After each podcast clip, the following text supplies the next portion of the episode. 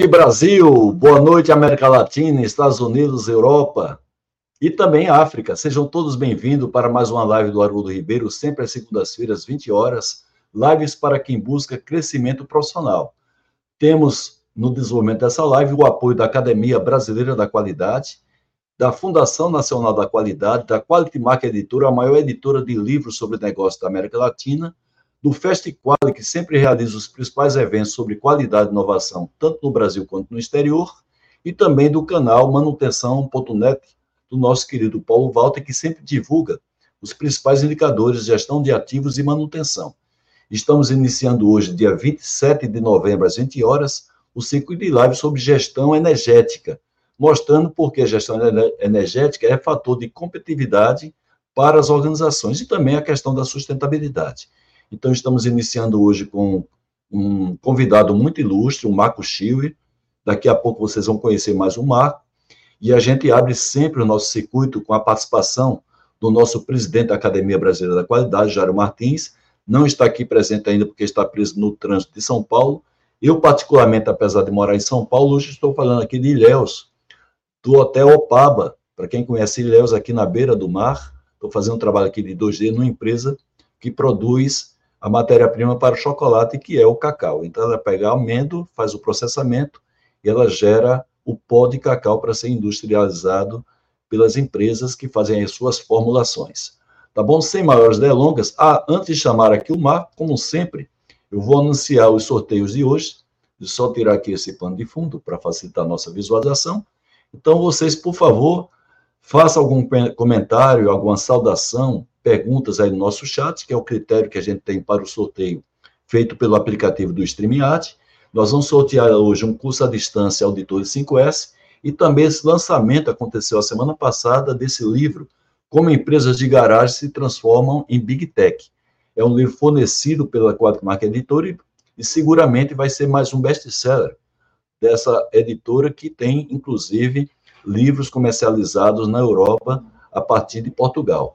Então, no final do nossa, da nossa live de hoje, nós vamos fazer sorteio desses dois produtos, que é uma forma bem simples, bem singela que a gente tem para recompensar a sua participação, a participação dessa querida audiência, pessoal mais assíduo, inclusive, que a gente sempre agradece por compartilhar as nossas publicações, trazendo a sua rede de relacionamento aqui para as nossas lives. Então, sem maior delongas, vamos chamar agora, então, o Marco Chiro. Marco, bom dia, boa, boa noite, tudo bem, Marco?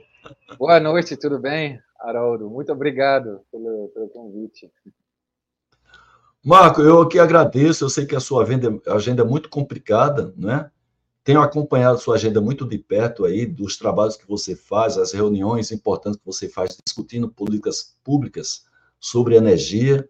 Você que é de origem alemã, representa uma instituição muito importante na Alemanha, aqui não somente no Brasil, mas fora dele.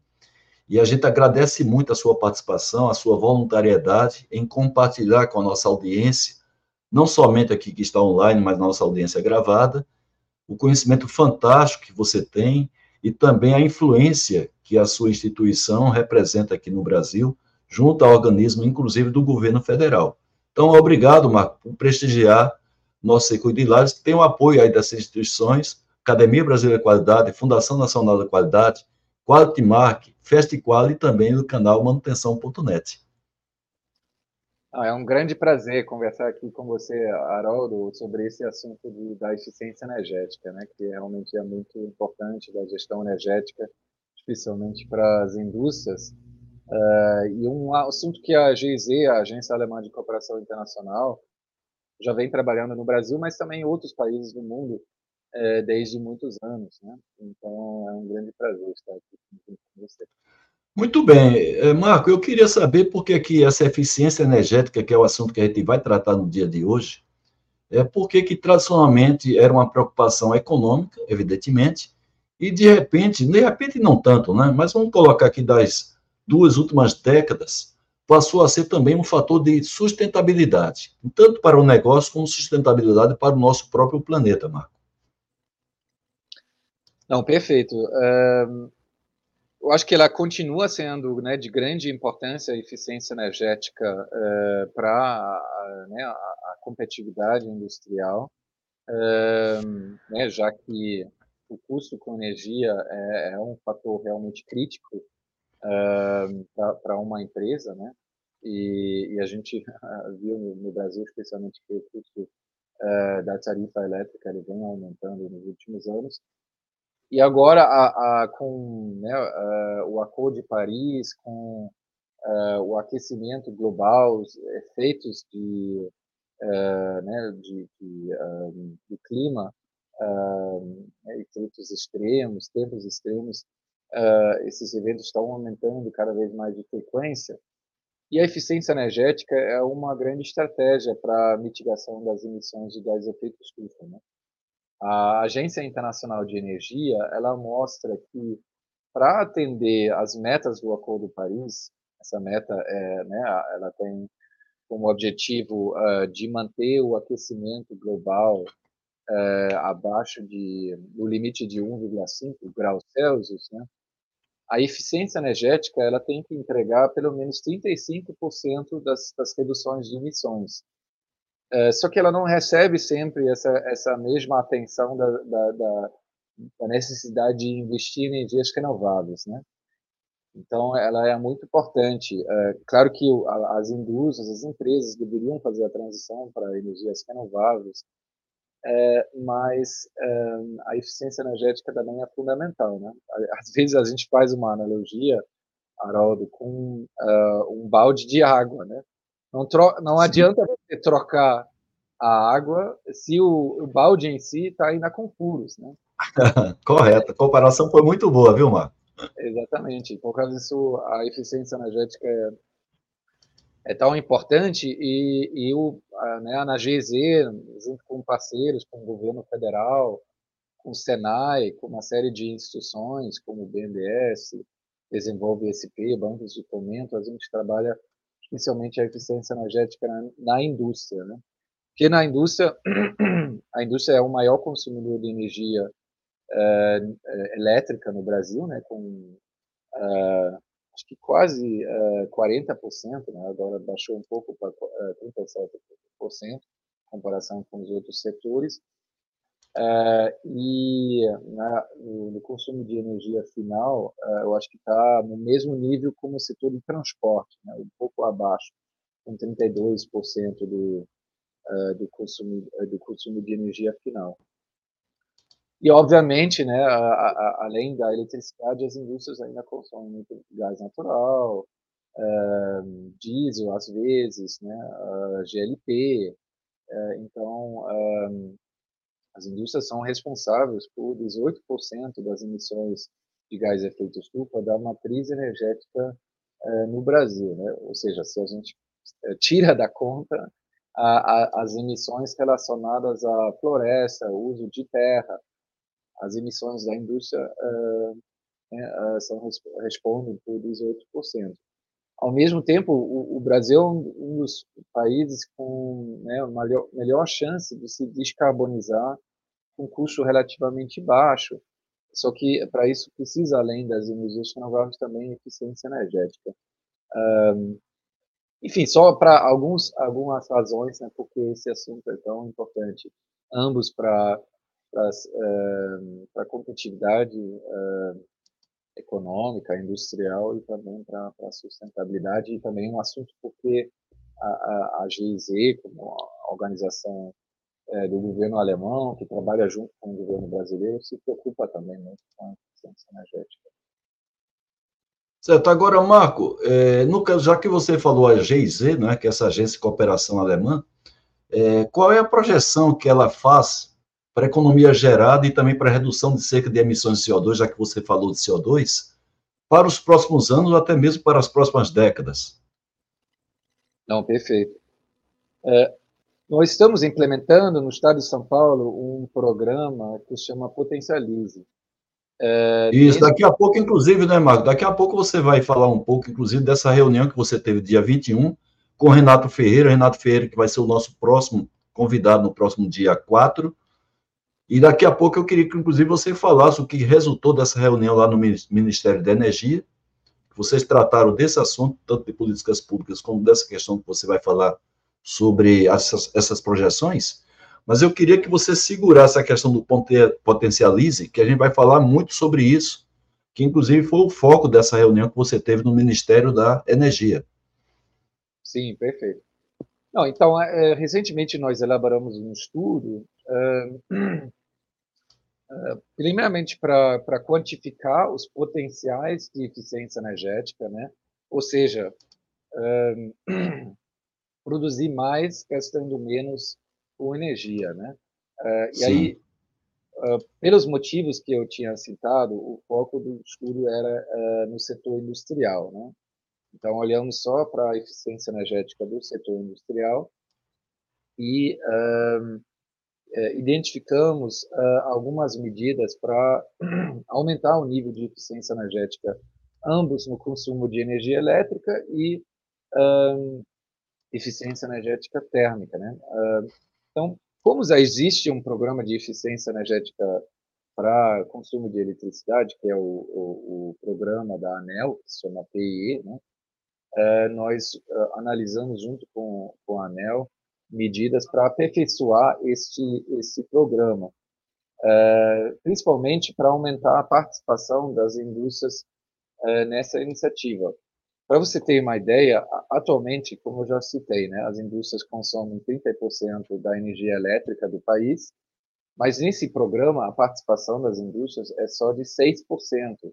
Então, existe aí um, um gap né, que nós precisamos trabalhar e analisar com, com mais cuidado. Né? Um, identificamos algumas medidas uh, para deixar esse programa da ANEL uh, é implementado junto com as distribuidoras de energia mais aderente ao setor industrial. Uh, e, além disso, estudamos medidas de eficiência energética eh, térmica, né, políticas públicas para incentivar a eficientização das cargas térmicas, olhando especialmente para fornos, caldeiras, né, que uh, são um grande, grande violão uh, da, do consumo de, de energia nas indústrias brasileiras. Né. Um, o consumo de energia térmica ele, ele é responsável por 80% do consumo comum tal, total na, na, indústria, né? E aí identificamos uma série de medidas uh, uh, para incentivar o uso de tecnologias como, por exemplo, bombas de calor, sistemas de cogeração, economizadores, trocadores de calor, preaquecimento de água, é só para dar alguns exemplos, né? Uh, e sugerimos uma política de, de inovação, uma outra para gestão energética, mais uma para é, para treinamentos e, e, e, educação, e uma só focada na, na recuperação de calor na, na, nas medidas de cogeração de energia. Né? Bom, e com isso a gente quantificou, junto com a PUC Rio, um consórcio de, de uh, consultores, dos quais o, o, Renato vai ainda falar aqui na live também, fiz parte, é, e um, eles quantificaram que esse potencial né, dessas medidas de eficiência energética, dessas políticas para incentivar a eficientização das indústrias, podem é, realmente proporcionar um, uma economia financeira de 10 bilhões de reais até 2050 e uma redução de emissões de gás de efeito estufa em torno de 4,5 é, milhões de toneladas de, de CO2, né? sempre com esse horizonte 2050. E os números aí foram, ah, as, as projeções, essa modelagem que foi construída, foi bastante conservadora, né? E no dia 21 a gente discutiu, uh, junto com os ministérios, com várias associações do setor, com fornecedores de tecnologias eficientes, tem muitos no Brasil, né? Os resultados desse, desse estudo, né? E foi um momento aí de colher, colher uh, subsídios, uh, opiniões sobre, sobre esse estudo. E agora, com esses comentários, estamos finalizando o trabalho e vamos divulgar o estudo é, a partir do mês que vem. A partir de dezembro vai, vai ser publicado o, o estudo em si, uh, divulgado publicamente. Exatamente, Marco. É, no dia 21, eu, inclusive, estava acompanhando junto com você, mesmo porque a gente estava programando essa, esse nosso circuito, junto com o próprio Renato, que esteve presente com você nesse seminário Na verdade, é um seminário de políticas públicas para eficiência energética na indústria. Aconteceu em Brasília, né? É, teve a participação forte lá do Ministério de Minas e Energia, e que foi anunciado nesse seminário essa expansão do programa Potencialize. Eu queria que você falasse agora um pouco sobre esse programa. E aquilo que a gente comentou, que você já adiantou um pouco aí, as, as ações decorrentes desse evento, que foi um evento muito importante, talvez tenha sido o principal evento que aconteceu no Brasil esse ano sobre a questão da eficiência energética, pelo menos no aspecto mais técnico, né, deixando de lado alguns aspectos políticos, ideológicos, mas foi aquele que realmente considero mais importante que aconteceu no país. E você está aí, vamos dizer assim, bem é, com a memória muito fresca, né? Inclusive trazendo informações aqui muito frescas desse seminário para o nosso dia de hoje, que tem menos de sete dias que aconteceu, foi no dia 21 de novembro. Então, fica à vontade aí para comentar um pouco sobre o resumo disso aí e destacando o programa Potencialize E. Não, perfeito. Então, é, primeiramente foi anunciado que o programa Potencialize ele vai ser uh, expandido a partir do ano que vem para outros estados. E aí eu preciso Bacana. o programa em si, né, de que se trata. Atualmente é uma iniciativa que a gente está implementando junto com Senai, o Ministério de Minas e Energia, o Ministério da Indústria, o ANDIC, é, também junto com a Desenvolve SP, o governo do Estado de São Paulo, é, aqui né, na, no estado da, de São Paulo, por causa da grande quantidade de indústrias, né, a grande concentração das indústrias. É, e esse programa ele fornece apoio técnico para pequenas e médias indústrias para que elas possam desenvolver seus projetos de eficiência energética. Né? Então, isso podem ser projetos de substituição é, de equipamentos né, para é, comprar tecnologias mais eficientes, né, com alto desempenho energético. Às vezes envolve também medidas operacionais né, no processo produtivo e também pode envolver a instalação de um sistema de gestão de energia, né? ou seja, para gerenciar a energia de forma mais, mais inteligente, utilizando inclusive uh, softwares, aparelhos, uh, né, que pode utilizar. Isso vem muito também, é muito alinhado com a indústria 4.0, então, no estado de São Paulo, a gente já está prevendo de apoiar mil pequenas e médias indústrias através dessa, dessa iniciativa. Né? Além do apoio técnico para elaborar um projeto de eficiência energética, fazer todo o diagnóstico energético, esse programa ele tem também à sua disposição um fundo garantidor, para que esse fundo garantidor? É, esse fundo garantidor ele vai ser operado pela Desenvolve SP, né, pelo Banco do Governo do Estado, para reduzir a exigência é, de garantias. Né? As pequenas e médias indústrias às vezes têm dificuldade de acessar o crédito, né?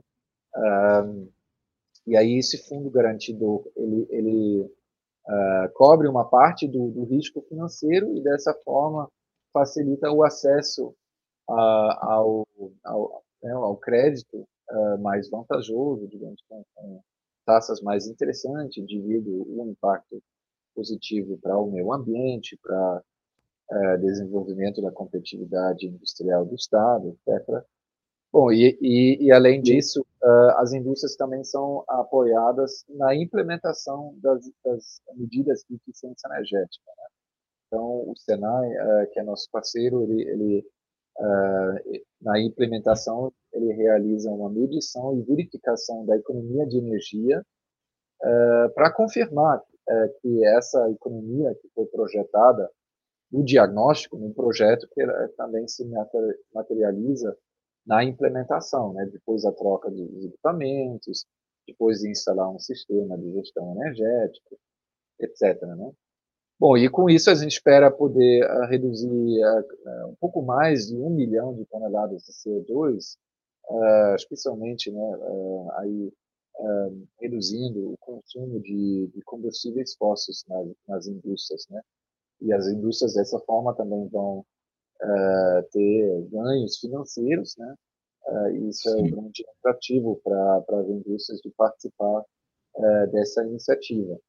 A gente já tem mais de mil uh, indústrias que se inscreveram no programa, né? agora são um, uh, 1.184, se não me engano, né? toda hora a gente recebe novas solicitações, e por enquanto 300 projetos estão em elaboração, né? uh, junto com, com o Senai. Uh, Eu, você, inclusive, viu, Marco, por favor, a gente até a, gente até tentou trazer o colega seu do Senai para que também compartilhasse a, a participação do Senai nisso aí, mas para que a nossa audiência entenda um pouco o papel do Senai junto a esse trabalho, junto a esse projeto, não é fantástico?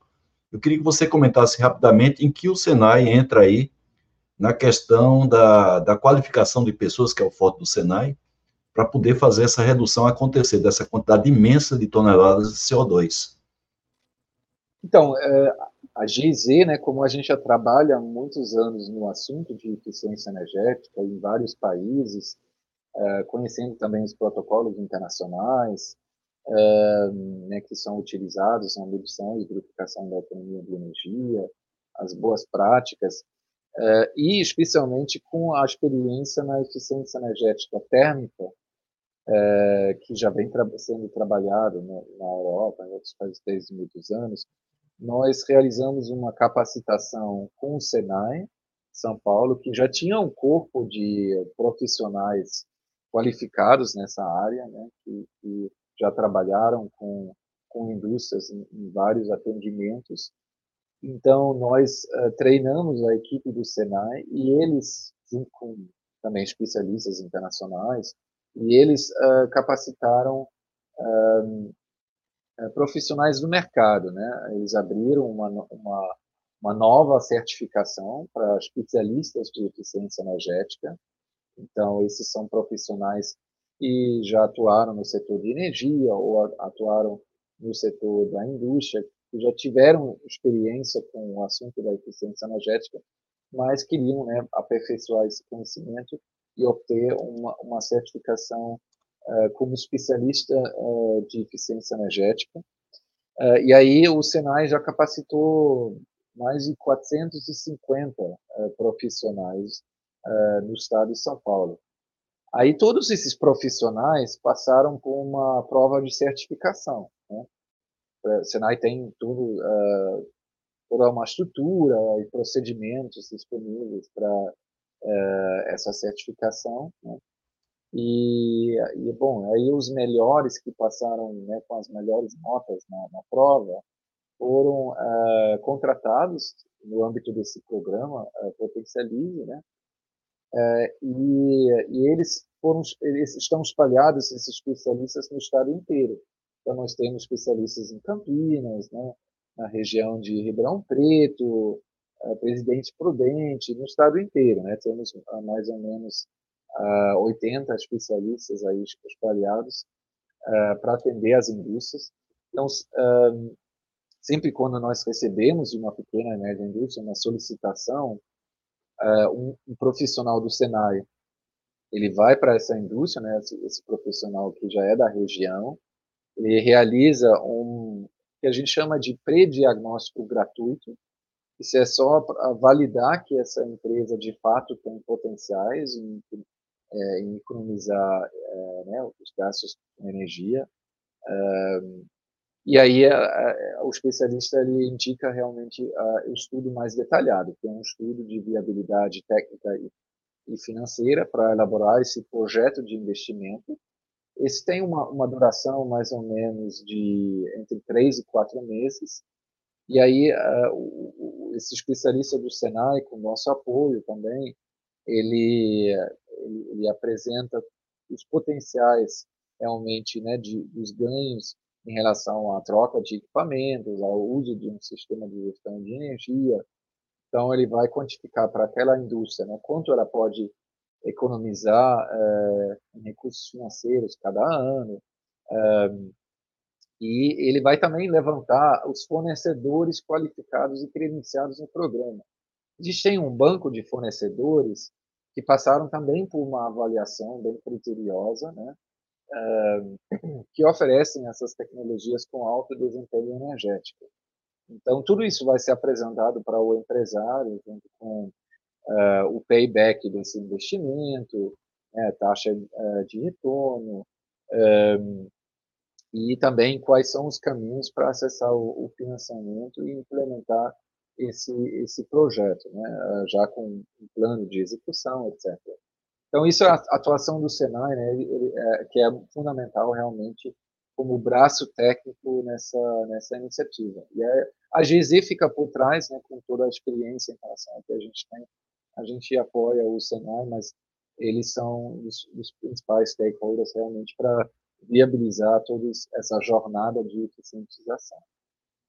Que bacana, viu? Fico muito satisfeito. O Senai já é para a gente assim motivo de muito orgulho, né? Em função de tudo que o Senai nos oferece, a agregação de, valor, o profissionalismo imenso dos instrutores do Senai, de toda sua diretoria, não somente aí de São Paulo, estou falando aí porque eu estou hoje aqui em Ilhéus, é, e a gente fica muito orgulhoso desse trabalho fantástico do Senai, que acontece com essa capilaridade que acontece em todo o Brasil.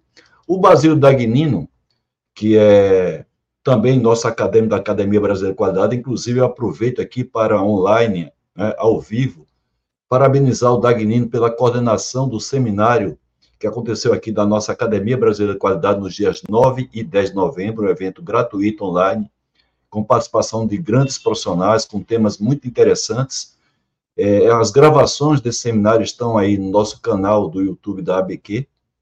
Né? Quem tiver dificuldade, vai no nosso site abqualidade.org.br para assistir ou a íntegra desses dois dias, ou também os painéis que a gente colocou lá nesses dois dias, 9 e 10 de novembro. Então, a gente parabeniza aqui o Dagnino, toda a comissão organizadora e também todos os demais acadêmicos e convidados que participaram ativamente desse seminário. Então, Dagnino, ele morou na Alemanha três anos e meio, três temporadas, e quando ele estava lá, ele falou que ficou impressionado com a campanha Nossa Principal Fonte de Energia é energia economizada, né?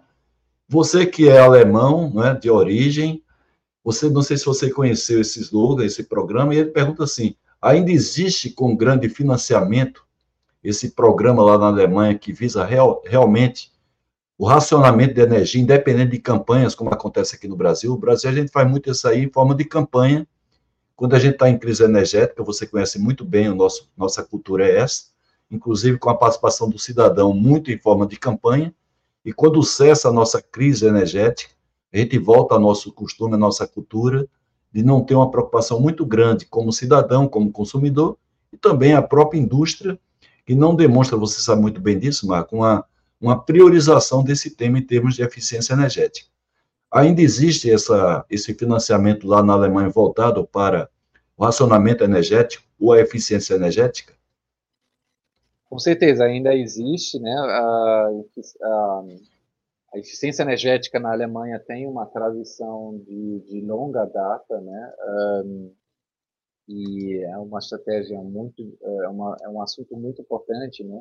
Uh, e ganhou agora de importância de novo. Uh, infelizmente, a gente precisa dizer, né, com a, a, a guerra que está acontecendo na, na, Europa, né, uh, a, a, invasão da Rússia na, na Ucrânia, o preço de, de gás natural ele explodiu praticamente. Né? aumentou fator de 5. Agora já baixou de novo, né? mas o preço estava extremamente alto e, obviamente, isso é uma ameaça para as indústrias, especialmente para é, indústrias de pequeno e médio porte. Né? É, e agora, a, recentemente, a Alemanha também se deu uma, uma nova meta é, para eficiência energética. Então, é, a meta é reduzir o consumo de energia é, até 2030 através de 26,5%, né, uh, em comparação com 2008, o nível de 2008, e 45% até uh, 2045. Isso não só por causa uh, do aumento do, do preço né, de energia, por causa do conflito, mas obviamente também por causa das metas ambiciosas de descarbonização, né, que a gente chama de net zero, né? ou seja, ter uma economia de carbono neutro E, de novo, aí a eficiência energética é de grande importância. E, atualmente, a, a, a Alemanha está focando realmente na, na, eficiência energética das indústrias, mas também de edifícios públicos e data centers, né? Uh, junto com, né, obviamente, a indústria 4.0, uh, todo né, o uso de uh, de sistemas digitais, uh, o consumo de energia dos nossos data centers, onde os dados ficam armazenados, também aumentando. E aí a Alemanha tem essa meta para esses setores e continua com programas de, de financiamento através do, do, banco público, né, que se chama PFW, Banco de, de Fomento, uh, que oferece taxas reduzidas uh, para eficiência energética, projetos de eficiência energética e especialmente também subsídios para tecnologias mais inovadoras, por exemplo, tecnologias de recuperação de calor. Né? A gente tem, se a gente perde calor em um processo industrial, existem algumas tecnologias para recuperar aquele calor, né? E não desperdiçar é, essa, essa, na verdade, é uma fonte de energia, né? como, por exemplo, bomba de calor, fogareiros de calor. Enfim, então, a Alemanha oferece subsídios também para essas tecnologias.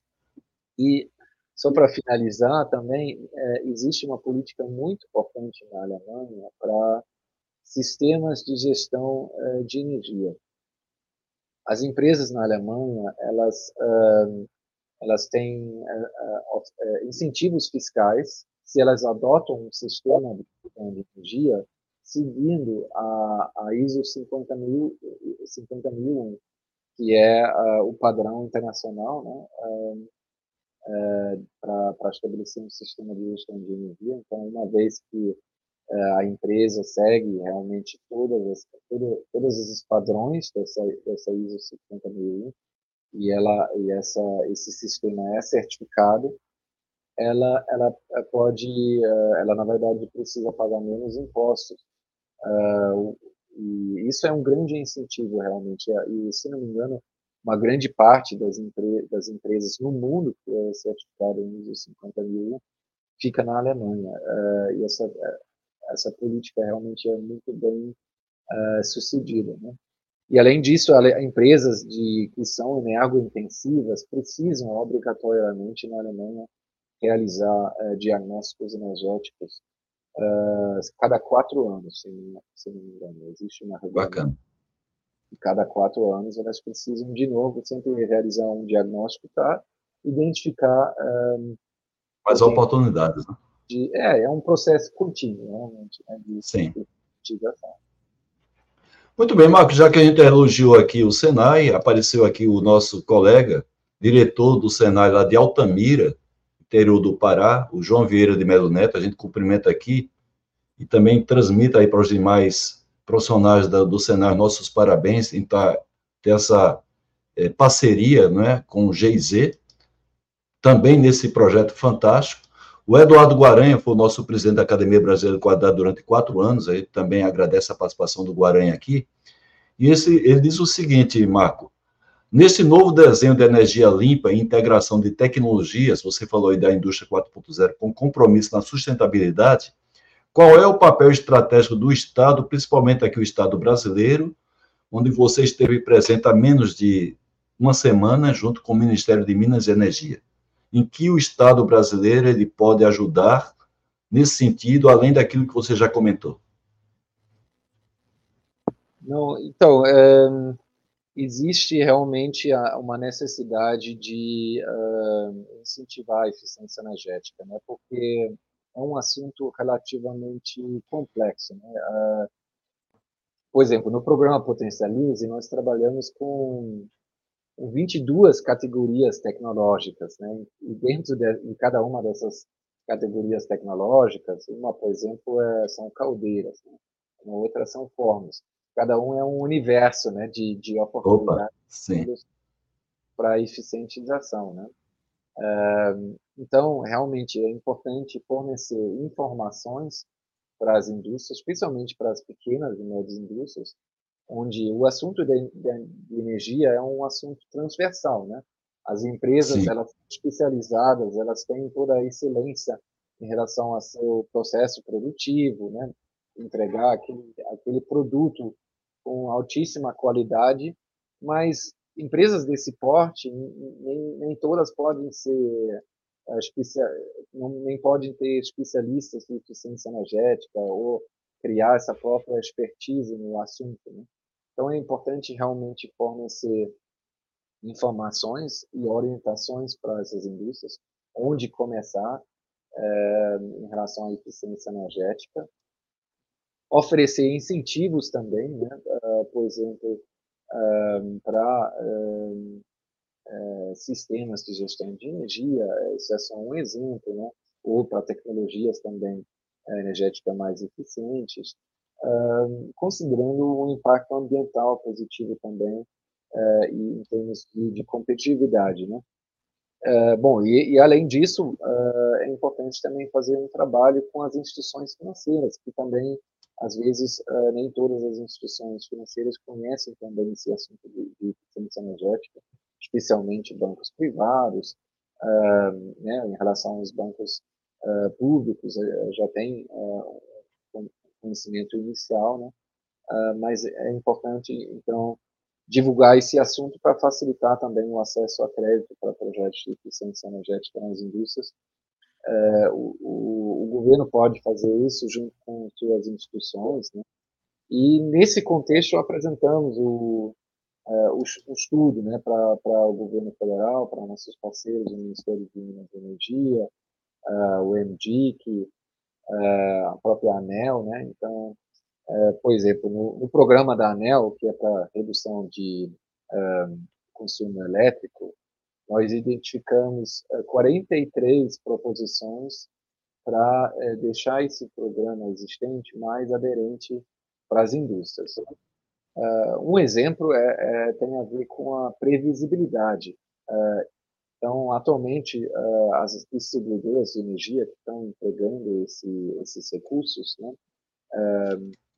para a eficiência energética, elas lançam chamadas públicas, é, só que as indústrias não sabem quando essas chamadas públicas são lançadas. E às vezes, Sim. quando a, a, chamada pública está aberta, o prazo é muito curto para apresentar Sim. um projeto de eficiência Perfeito. energética.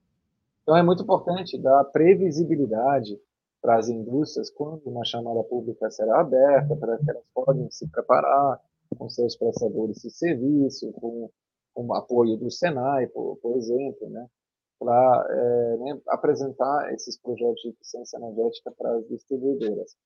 Isso é só um exemplo entre, entre Sim, vários. Perfeito. Agora, uma, uma, curiosidade aí do, do, do Dagnino, depois eu passo as demais perguntas. Tem umas quatro perguntas aqui interessantes na fila, Marco. É, o, o nosso tradicional Procel, né? Como é que está a dinamicidade dele? O, GLZ pode ajudar para que o processo realmente. Não sei como é que está, se está revitalizado, se está. É, se ele está atualizado, se ele está cumprindo o papel aí de. É, que, para o qual ele foi criado inicialmente. Você tem conhecimento como é que está o processo? Com certeza, a gente trabalha muito com o Procel, uh, né? Uma estreita parceria, especialmente para essa ampliação do programa Potencialize uh, em nível nacional. Né? Um, então, junto com o Procel, a gente espera poder lançar esse programa em outros estados a partir do ano que vem. Né? Um, então, o Procel realmente tem um papel muito importante nessa, nessa iniciativa, junto com, com o Senai. O Senai iria continuar sendo o executor de, de, da assistência técnica, mas uh, o Procel, ele, ele, junto com os ministérios, né, existe a possibilidade que ele, ele financia os atendimentos das indústrias, uh, das pequenas e médias indústrias, os atendimentos para eficiência energética nos demais estados, né? E aí, especialmente entrando na parte de capacitação né, de profissionais, para que os outros estados tenham também especialistas de eficiência energética para atender as pequenas e médias indústrias e também para, na parte dos diagnósticos energéticos. Uh, né? Então, eles, eles, a, a, o planejamento era que eles vão subsidiar aqueles diagnósticos energéticos, como a GIZ está atualmente atualmente fazendo no estado de São Paulo e, um, e oferecer essas indústrias em, em outros estados. Só que antes disso a gente vai precisar passar por um processo de seleção do estado junto com as federações industriais. Então temos ainda aí algumas etapas pela frente, né? Antes de, antes de realmente iniciar essa, essa operação, que com certeza vai ser lançada em outro evento com, com muito mais detalhes como exatamente funciona para as indústrias uh, das, das, demais regiões. Né? É porque somente o tamanho e a importância que tem, principalmente a industrialização de São Paulo, já tem aí pelo menos mil e poucas empresas que já tem muito trabalho pela frente, não é? Mas, claro, a gente pode escalar isso aí para os outros estados. O Paulo Canário, que deve estar aqui na terra dele, na Bahia, de onde eu estou falando hoje, eu estou aqui em Ilhéus, ele diz assim: o tema atualmente passa além do custo baixa, barra eficiência. É uma questão de sustentabilidade e escassez. As revisões das políticas públicas acompanham essa mudança de paradigma que a gente tem que tá vivendo atualmente, que não fica somente na questão do custo e eficiência, sim também na questão da sustentabilidade, em função da escassez das fontes de energia, Marco? Com certeza. Uma indústria que a gente está atendendo, eh, por exemplo, uma indústria têxtil, é uma estamparia de, São Paulo, né? É uma empresa de médio porte. Ela, a gente identificou a potencialidade, a, o potencial de fazer um investimento em uma bomba de calor de alta temperatura para fornecer água quente, tá? Uh, se não me engano, a ela tem lá uma necessidade de água quente até 80 graus.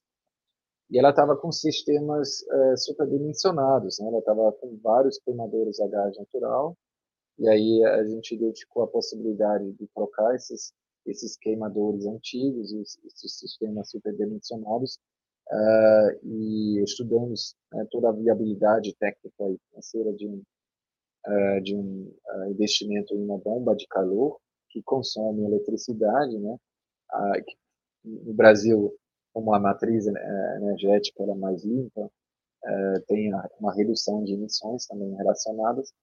E essa essa empresa, é, com esse investimento, ela, ela seria possível que ela, ela reduz, se não me engano, 13.500 mil toneladas de CO2 equivalentes é, que é um número muito, muito relevante, realmente muito significativo. Em paralelo, no Brasil está se preparando também o mercado de carbono, né? Então, é, como no futuro também esse, essa redução de emissões ela vai ser precificada no Brasil, mas também em vários outros uh, países. Né? Na Europa já existe o mercado de carbono um, desde muitos anos.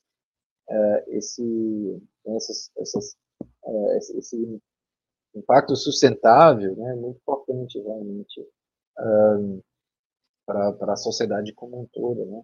Um, considerando aí o combate a mudanças climáticas. Mas a eficiência energética tem também outros benefícios, né? Ela tem uma contribuição para a segurança energética. A gente viu agora recentemente, né, com essa onda de calor, né, que Sim. a dificuldade do sistema elétrico né, tinha é, durante algumas horas é, faltava eletricidade em São Paulo, né, em algumas, é, algumas regiões, né, e então é, reduzindo o, o, consumo de energia na, na, ponta, como a gente chama, né, isso Sim. também traz uma, uma segurança energética para todo o sistema é, brasileiro, né, elétrico, então é, a eficiência energética, a gente costuma falar, realmente tem múltiplos benefícios, né, ambientais, de segurança e também econômicos, financeiros, obviamente. Muito bem, o Ricardo Morilovski, ele fala um pouco aí sobre a sua terra, a Alemanha, né? Ele fala que as metas de instalação de energia eólica, principalmente offshore, serão alcançadas de acordo com o Wind Europe para 40%. É a pergunta como foi a meta, segundo ele, aí traçada lá para a Alemanha. E ele acredita que esse, o resultado atingido até agora tem sido aquém dessa expectativa que tinha a Alemanha da geração de energia eólica. Você conhece essa meta aí que o Ricardo Morilós está falando de 40% que foi traçada lá na sua terra, Alemanha, Marco? Bom, eu estou aqui para falar da eficiência energética em primeiro lugar, né? Então, é, claro que eu acompanho, né? Ou também investimentos em é, energias renováveis na Alemanha. É, só que realmente não, não é meu principal assunto, mas com certeza claro. a Alemanha está agora passando por um grande esforço de viabilizar investimentos e também passar por um processo de acelera, aceleração desses investimentos em energia solar e energia eólica. Né? Energia é, o solar, o solar, viu, Marco? O, Carlos Cardoso, ele morou também muito tempo, não na Alemanha, mas ali pertinho da Alemanha, a França. Ele disse que em 2014 ficou impressionado com a, o grande uso da energia solar em áreas rurais da Alemanha. E ele pergunta se continua avançado o programa que possibilitou essa tendência crescente da energia solar na Alemanha. Com Curiosidade só. A gente tinha na Alemanha um sistema que se chama Feed-in Tariff, que é, um, é uma uh, tarifa diferenciada né, para uh, eh, geração de energia uh, solar esse sistema agora foi trocado por um sistema de leilões. Né? Então, como o, o, todo o mercado ganhou de maturidade, uh, existe hoje em dia um, um, um, sistema de leilões, até parecido com, uh, com a Alemanha, desculpe, com o Brasil, e o crescimento realmente de, da, da expansão da energia solar, da geração da energia solar na Alemanha, está avançando bastante, está avançando até mais rápido do que a, a, a energia eólica. Devido à simplicidade da tecnologia em si, né, a, a energia Sim. eólica de processos de licenciamento, né, e, e, então esses são um pouco mais demorados, e realmente na área rural, uh, investimentos dos próprios, na própria área residencial foi muito importante em energia solar. Né? Aí, infelizmente, teve essa questão da invasão da Rússia em relação à Ucrânia, que talvez do, dos países europeus, a Alemanha tenha sido a mais prejudicada pela dependência que ela tinha do gás. Mas todas essas ações, né, a, a Alemanha deixou de lado a questão da energia nuclear na época lá da, da Merkel, em função da própria pressão da sociedade, questão dos acidentes que aconteceram em relação à geração de energia nuclear fora lá da Alemanha e terminou repercutindo, e não sei até que ponto vai voltar essa tendência da geração da energia nuclear na Alemanha para diminuir ainda mais a, de, a, dependência do gás natural da Alemanha. E muito importante, portanto, essa matriz energética da Alemanha ter a maior variedade, variedade possível, em função da, da, dependência que ela ainda tem muito grande da, do gás natural não somente por conta dessa questão pontual que aconteceu da invasão da Rússia em relação à Ucrânia, a qual a Alemanha ela se opôs, claro, a essa invasão, e ela sofreu muito com isso, com relação tanto à geração de energia para ela, como também à própria inflação da Alemanha, em função da, do alto valor que passou a ter a geração de energia para a Alemanha. O Dagnino ele faz uma pergunta interessante, porque a gente falou aqui no Senai e sempre que a gente fala de micro e pequenas empresas, a gente lembra do Sebrae. Existe algum tipo de parceria da GILZ, GIZ, perdão, com o Sebrae ou apenas nesse momento com o Senai? Nós estamos agora construindo uma parceria com, com o Sebrae, realmente, para o ano que vem, né, para a expansão do Potencialize uh, em outros estados, né, em nível nacional, uh, especialmente para as micro e pequenas indústrias. Né? Então, uh, a ideia é que, através do SEBRAE, né, as, micro e pequenas indústrias vão ser apoiadas para elaborar uh, e financiar projetos de eficiência energética, e junto com o Senai a gente teria foco especialmente nas indústrias de, de médio porte, né? e obviamente Uh, o Senai, o, o Sebrae, eles já têm várias parcerias estabelecidas, né? Então, nós estamos envolvendo essas, essas duas instituições realmente para oferecer essa iniciativa também para outros estados, né? E as duas são, são bem complementares, né? Realmente. Sim.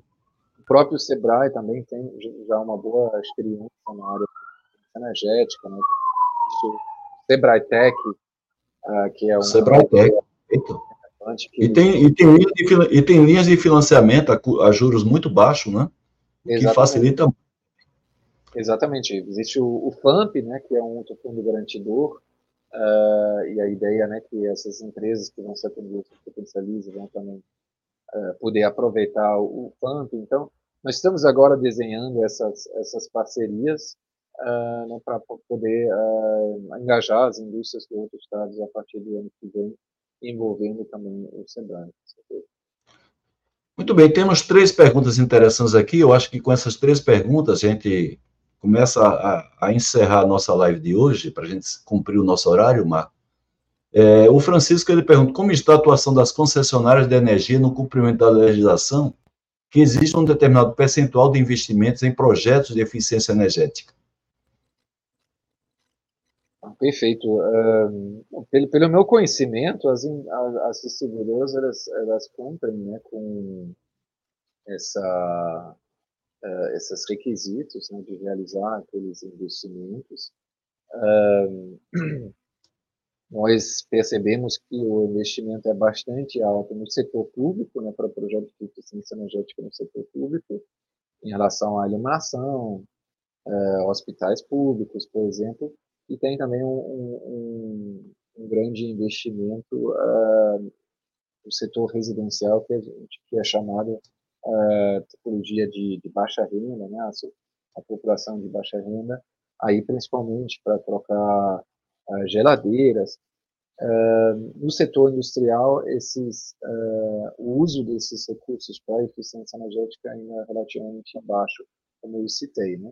Isso tem uma série de, de fatores. Realmente, os projetos de eficiência energética na indústria são mais complexos e dizem mais tempo de serem estudados. Né? A própria indústria ela, ela, ela, ela precisa, para tomar a decisão, uh, né, estudos mais completos, mais bem elaborados, como a gente está entregando no âmbito do, do Potencialize, por enquanto aqui no estado de São Paulo, junto com, com o Senai. Os próprios investimentos também são maiores, né? Enfim, e, e, tem algumas dificuldades em relação às, às, às é, regras é, com quais as distribuidoras atuam que dificultam a, a participação das indústrias. Né?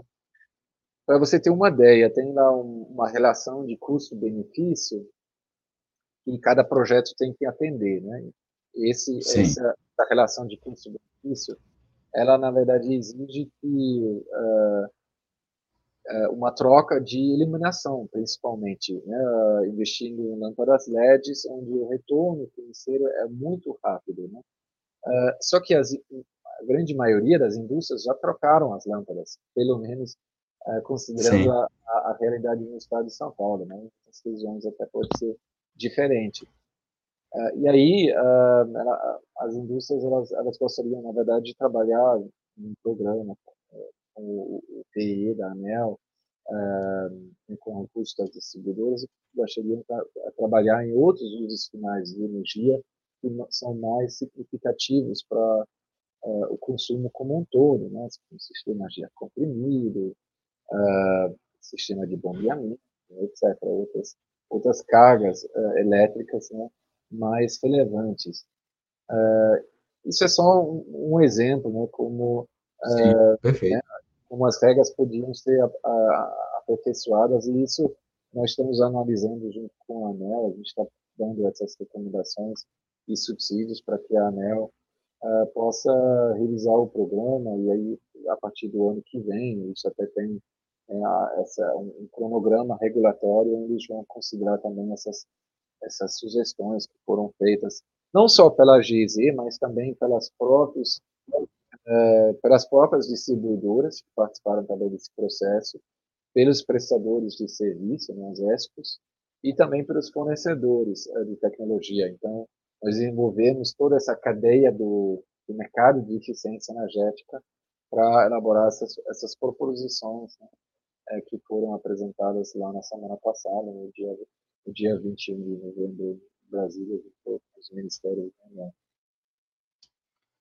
O Jairo Martins, nosso presidente da Academia Brasileira de Qualidade, que vai encerrar, inclusive, nosso, a nossa live de hoje, como sempre, fazendo seus comentários, né? Ele morou na Alemanha durante muito tempo, quando ele era executivo da Siemens, muitos anos ele morou lá, e ele fala que o sucesso dos programas de eficiência energética depende muito do consumidor.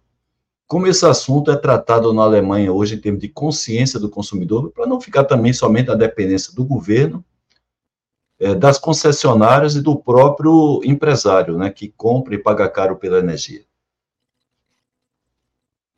Então, as, as, um, as indústrias realmente na Alemanha, elas, elas procuram profissionais, né, procuram especialistas uh, qualificados uh, para apoiá-los. Né? Uh, existe um, um, programa parecido de certificação de profissionais de eficiência energética e tentam se atualizar de forma contínua né, sobre uh, as tecnologias uh, mais modernas, com maior uh, desempenho energético, aproveitam não só tecnologias que às vezes exigem investimentos, mas também uh, sistemas realmente para melhorar a gestão energética. E aí, nesse sistema de, de gestão energética, o primeiro passo realmente é definir na empresa uma política de eficiência energética e definir uma meta. Então, as indústrias, especialmente as energointensivas, mas também indústrias de médio porte, elas avaliam quais são as, as, as, potencialidades, né, através de um diagnóstico energético. Isso é um ponto de partida, o diagnóstico energético. E daí elas definem metas. Uh, isso é uma coisa muito comum na, na Alemanha, e além disso, na Alemanha tem também redes de eficiência energética. Então, uh, especialmente indústrias em um setor, mesmo sendo concorrentes, eles trocam informações experiências em relação à eficiência energética uh, né, para aprender uh, né, do, do, parceiro, do, do, da empresa que está lá enfrentando os mesmos desafios. e na Alemanha já existem muitos, muitas redes de eficiência energética desse, desse tipo. Né? Algumas dessas redes até têm uma, é, é, se definem metas conjuntas é, de eficientização, que é muito interessante. Na Alemanha a gente já tem mais de 200, se não me engano, dessas redes de eficiência energética, uh, onde as indústrias trabalham uh, em parceria diretamente se apoiando na eficientização. Muito bem, o Marromed, proprietário da Quality Market Editora, faz uma colocação interessante. O Brasil tem uma das melhores matrizes energéticas. Na sua opinião, Marco, eu queria que você resumisse a sua resposta para ver, ver se dá tempo jogar mais duas perguntas aqui no ar. Na sua opinião, qual é a melhor opção para assegurar nossa segurança energética aqui no Brasil? Talvez ele esteja falando de matriz energética, já que a gente tem uma das melhores do mundo. Essa é uma, é uma boa pergunta. É, bom, olhando no setor industrial, né, a gente vê que é, uma das, das, soluções realmente que traz um ganho maior em termos de eficiência energética é principalmente a, cogeração, né? então a, geração de energia elétrica e calor ao mesmo tempo. As bombas de calor um, de alta temperatura, que essa é realmente uma tecnologia ainda relativamente recente. Uh, existem muitos potenciais em relação a melhorias de sistema de comprimido, em relação à força motriz, uh, né, que são bem, bem relevantes, que normalmente são trabalhados em, em um diagnóstico energético. Né? Só para citar algumas. E, com certeza, né, o Brasil tem uma, uma matriz energética uh, né, uma alta participação das renováveis, mas ao mesmo tempo as indústrias consomem, como eu mencionei, né, 80% do consumo, quase 80% do consumo é térmico. E aí uh, é, ainda o, existe um consumo alto de combustíveis fósseis e também de, de biomassa, né? E a biomassa uh, ela também é uma, uma fonte de energia uh, renovável, né? Mas é importante também uh, se certificar em relação à sustentabilidade dessa, dessa, dessa biomassa, né? que ela, que ela uh, às vezes até tem, tem quando as indústrias utilizam biomassa, tem também a possibilidade de obter um certificado de sustentabilidade dessa, dessa biomassa, que é a nossa uh, recomendação. Muito bem, o pessoal está comentando aqui sobre a questão do hidrogênio. Nós vamos ter aqui, na sequência das nossas lives, no dia 11, a participação de um especialista em energia à base do hidrogênio, que é o Rafael Steffens, vai estar aqui no nosso dia, no dia 11. Todos vocês convidados, que ele vai aqui discernir sobre a questão da energia baseada no hidrogênio. Temos a, outra, a última pergunta aqui do nosso querido amigo e colega da Academia Brasileira de Qualidade, Joaquim Ferreira do Amaral. Ele diz que a Europa fala bastante em buscar o hidrogênio verde como fonte de energia limpa. Como critério para diferenciar o hidrogênio verde do hidrogênio produzido a partir de fontes não renováveis? Aí você fecha com essa resposta. Claro que a gente vai se aprofundar na, no hidrogênio na live do dia 11 de, de dezembro. Mas se você quiser somente dar uma resposta sucinta, fica à vontade, Marco. Não, perfeito. É, isso é, realmente é um tema bastante complexo, né? Existe né, um, uma, toda uma metodologia que está atualmente sendo estabelecida para realmente garantir que o, é, o, hidrogênio verde ele é oriundo de, de fontes de energia renovável. Né? E, é, como no Brasil, existe também um sistema interligado de, é, de, uh, elétrico, né? Uh, uma possibilidade é, por exemplo, uh, gerar créditos para garantir que o hidrogênio é verde. bom, e aí podemos, de repente, na próxima live, entrar em mais detalhes sobre, sobre esse tipo de abordagem que poderia ter também, de repente, para o Brasil. Mas o mais importante é, digamos, relacionar uma, uma usina né, de, de produção de hidrogênio a um projeto específico de energias renováveis, seja energia eólica, ou seja energia solar, eh, enfim, existem outras eh, possibilidades, como o biometano também, eh, isso é, é o mais indicado. Muito bem, Marco, vamos abrir um parênteses, antes da gente fechar a nossa live, convidar daqui a, a pouco o nosso presidente da Academia Brasileira de Qualidade, para cumprir a nossa promessa de campanha aí, sorteando esse curso à distância Auditor 5S e também esse livro recém-lançado pela Quatro Marca Editora, Como Empresas de Garagem se Transformam em Big Tech. Então, eu vou descompartilhar isso aqui para compartilhar o aplicativo que a gente utiliza para fazer esse sorteio, que é o próprio aplicativo do StreamYard. Então, vamos ver lá. Deixa eu só é, escolher aqui o evento. Aqui está. Bem, boa sorte para todos vocês. Vamos sortear primeiro o curso à distância, entre os 30 cursos que a gente oferece ao mercado com direito a certificado. Tanto de 5S como TPM. Vai para o Evaldo Souza. Então, Evaldo, você vai mandar aí o e-mail para pdca.terra.com.br. E agora o livro da Qualimark Editora é a maior editora de livros sobre negócio da América Latina. A gente agradece ao Saidu Mahomet por essa gentileza, essa cortesia. O Getúlio Ferreira, que está falando conosco lá de, da Austrália, a gente agradece a participação do Getúlio Ferreira falando com a gente da Austrália. E Getúlio, eu já tenho o seu endereço e a Quatro Marca Editora, portanto, vai fazer o envio para a sua residência aqui no Espírito Santo. É, Marco, trazendo de volta você, eu queria, conforme a gente comentou, que você segurasse um pouquinho aí, porque o nosso presidente da Academia Brasileira de Qualidade, ele normalmente ele faz uma síntese da, das lives, ele estaria presente para fazer a abertura do circuito, em função do congestionamento da cidade de São Paulo, ele não pôde fazer essa abertura, mas nós temos aqui a honra de receber, então, o Jairo Martins, presidente da Academia Brasileira de Qualidade. Vou somente passar aqui um clipe de transição, e a gente convida a todos vocês da nossa audiência para continuar aqui presente, para presenciar esse bate-papo gostoso entre eu, o Marco Chiu e o Jairo Martins. Até daqui a oito segundos.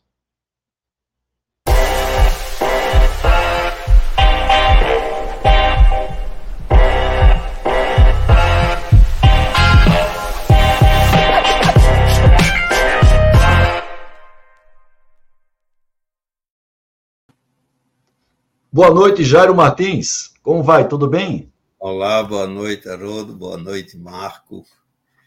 É, eu entrei um pouco atrasado devido ao problema da chuva aqui em São Paulo. Cheguei cá, nem deu para acompanhar, mas eu vi pelo chat, vi algumas perguntas que foram feitas, então já deu mais ou menos para ter uma ideia do que foi.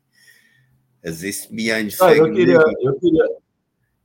Olha aí, daqui a pouco o Jairo fala alemão aí com o Marco. Por favor, por favor, Jairo, repete aí os cumprimentos com o Marco, em alemão, por favor. Eu disse, es ist mir ein Vergnügen, dich kennengelernt habe, dürfen zu können. Das Vergnügen ist ganz meinerseits. Ja, dann ganz. Traduz aí para a gente, Jair. Não, que foi um prazer ter conhecido ele, né? E aí ele disse que também é da parte dele, né? Eu falo alemão com um pouco de sotaque bávaro, que eu morei oito anos na Baviera, lá em, em Munique. Né? Ah, que ótimo. Jairo, seja bem-vindo. Eu queria, em primeiro lugar, Jairo, parabenizar a você pela condução da nossa Assembleia Geral Ordinária, que aconteceu no último dia 22, no prédio da Fies, com a participação tanto presencial como online dos nossos acadêmicos. Interessante que, além da gente fazer a discussão dos nossos temas, ele fez algumas, alguns reconhecimentos. Primeiro, a gente eh, recebeu os novos acadêmicos, sete novos acadêmicos, então a gente tem mais sete novos acadêmicos para nos ajudar na disseminação da cultura da qualidade, que faz parte nossa, da nossa missão.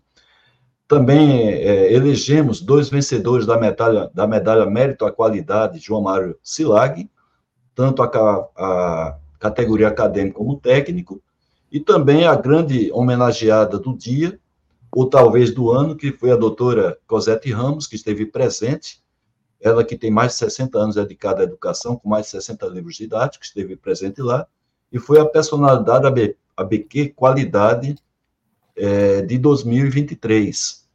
É, mostrou à academia o reconhecimento de que a qualidade, a educação é a base de tudo, inclusive da própria qualidade, e a gente sente muito, assim, honrado em poder prestar essa homenagem à doutora Cosette Ramos. E parabéns pela condução da Assembleia, por sua parte, por parte dos outros formadores, nosso presidente Evandro Lorentes, da, da, da Assembleia, e o próprio vice-presidente Caio Becker, e o outro diretor, além de mim, que é o Kleber Nóbrega. Então, parabéns pela condução, e deixa a gente é, muito motivado, com boa expectativa, da função da Academia Brasileira de Qualidade para o próximo ano, 2024, assim como fez em 2023, Jário.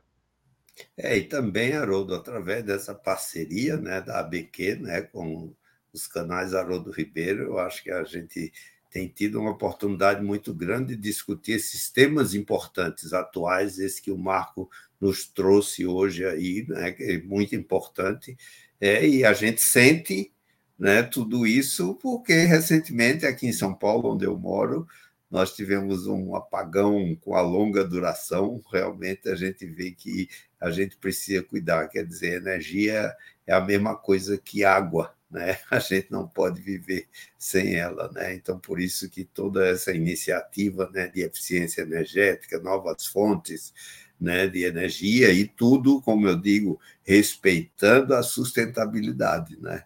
Quer dizer, e sustentabilidade a gente tem que olhar do lado é, é ambiental, social e econômico. Eu acho que é esse tripé que a gente precisa sempre considerar, né? e não simplesmente levar apenas para o lado ambiental, que isso tem tido muitas interpretações erradas. Né? Mas eu acho que esse tipo de conhecimento que o Marco nos trouxe é muito importante né? para a gente é, reinventar o mundo, que ele está precisando realmente. Né?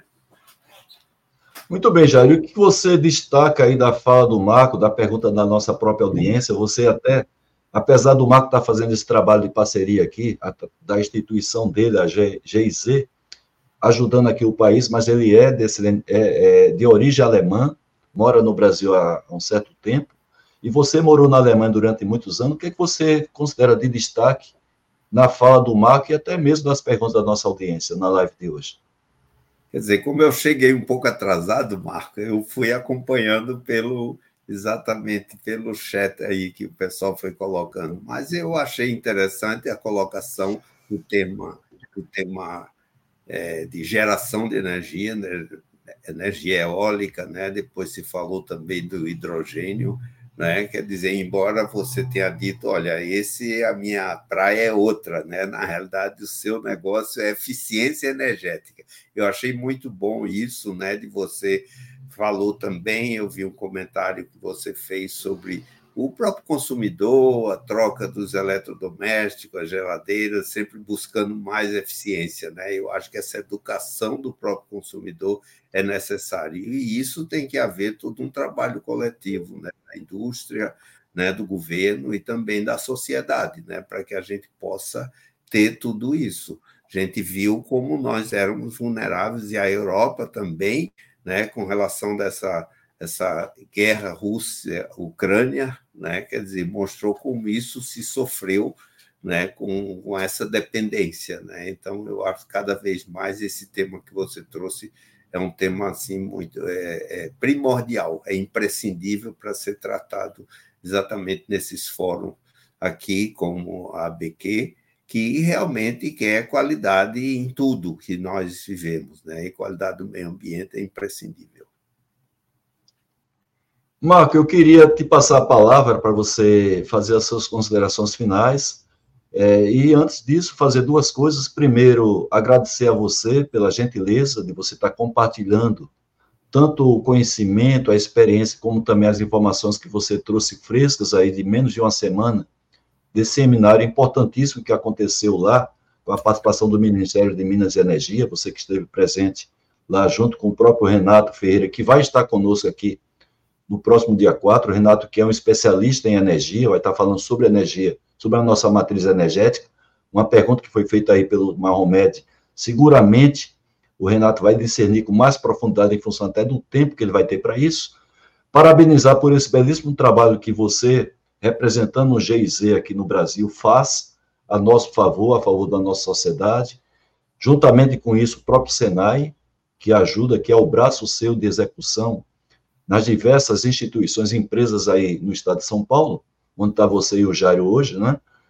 E, no demais, desejar a você boa sorte nesse projeto, estamos juntos, a Academia Brasileira de Qualidade, ela reconhece a, a, a importância da gestão da energia, para a gente ter uma boa gestão dos próprios negócios, a sustentabilidade do negócio, a sustentabilidade do planeta. Isso vem ao encontro de tudo que a Academia Brasileira da Qualidade prega em termos de uma sociedade próspera, uma sociedade que possa, a, ao longo do tempo, gerar empregos, gerar oportunidades de crescimento para o cidadão, para os profissionais, ter uma sociedade que realmente seja igualitária em termos de oportunidade, e seguramente a gestão energética ela contribui também para isso. Então, eu queria passar para você fazer as suas considerações finais. Depois, o Jário se despede da nossa audiência e a gente anuncia oficialmente a nossa live do dia 4 de dezembro. Fique à vontade, Marco.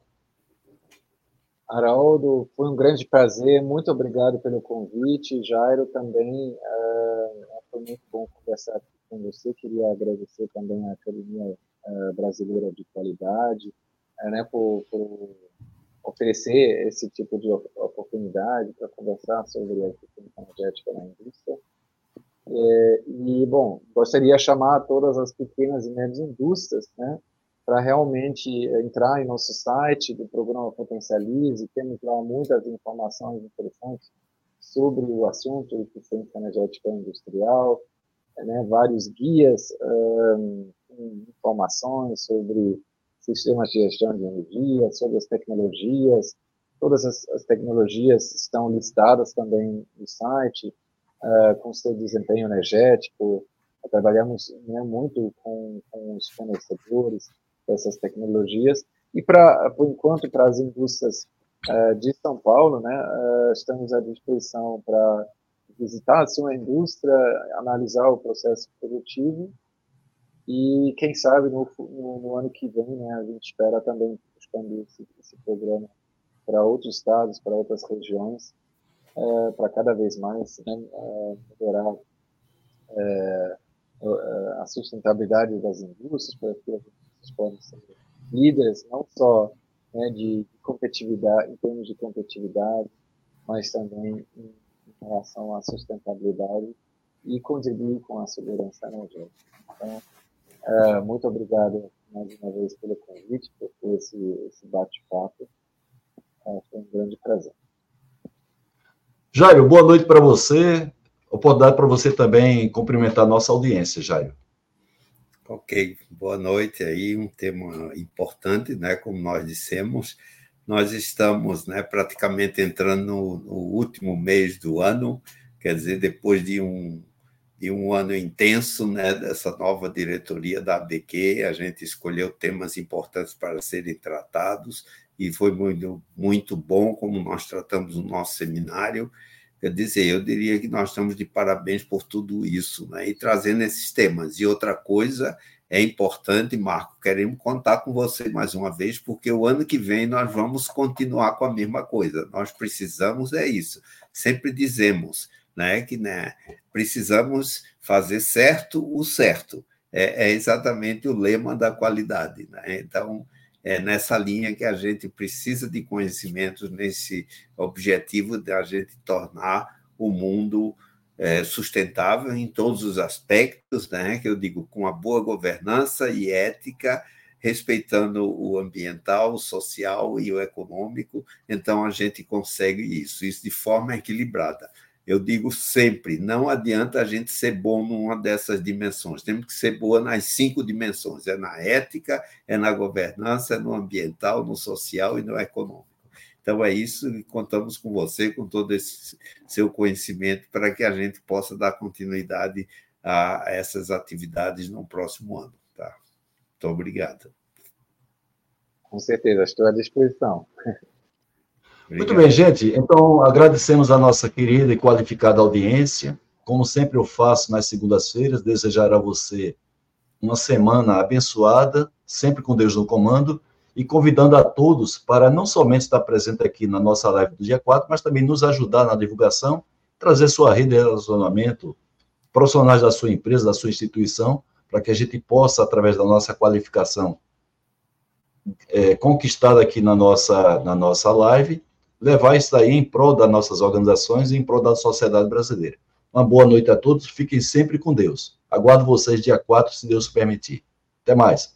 Marco, Jairo, boa noite. Boa noite, audiência. Boa noite. Boa noite.